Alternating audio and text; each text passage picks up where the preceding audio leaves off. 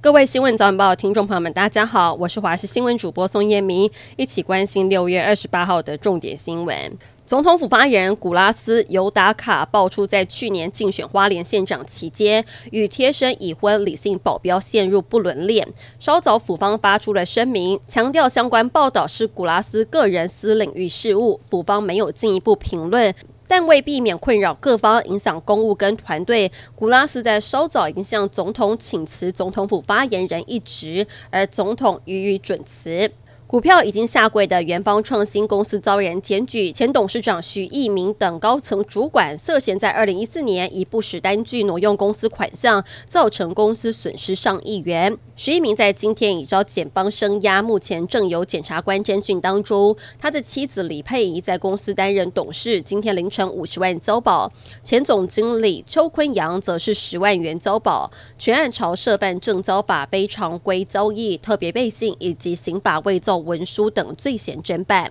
屏东市的归来火车站，昨天晚上有一名老妇人走到铁轨维修沟槽，遭一七五次南下自强号列车撞击身亡。列车直到昨天深夜十二点依旧是停驶的。警方跟救护人员抵达现场，拉起了封锁线调查，同时请殡葬业者到场协助处理。至于老妇人的身份，则还在追查当中。昨天晚上十一点多，有两艘俄罗斯的护卫舰现踪台湾东部海域。对此，国防部证实有全程掌握二舰动态。有目击的渔民傻眼直呼：“乌俄战争并不在这边，情况很诡异。”还有军事迷在昨天的下午一点四十五分，在东澳外海大约是二十六海里，就看见有两艘的俄罗斯护卫舰，现场更目睹一艘日本海上自卫队补给舰在同步跟监。华府两岸专家葛莱伊表示，尽管未来台湾总统是柯文哲或是侯友宜当选，都不排除两岸有机会发展出可被中方接受九二共识前提以外的对话选项，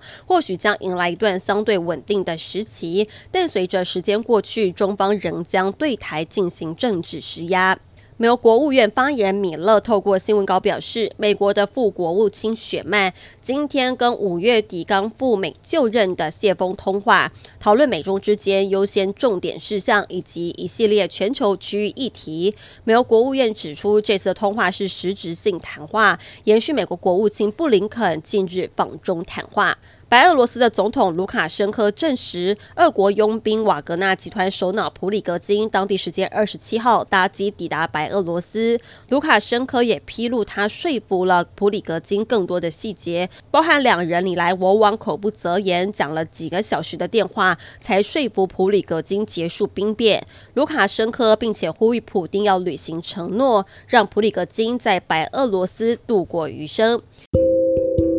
以上新闻内容，非常感谢你的收听，我们再会。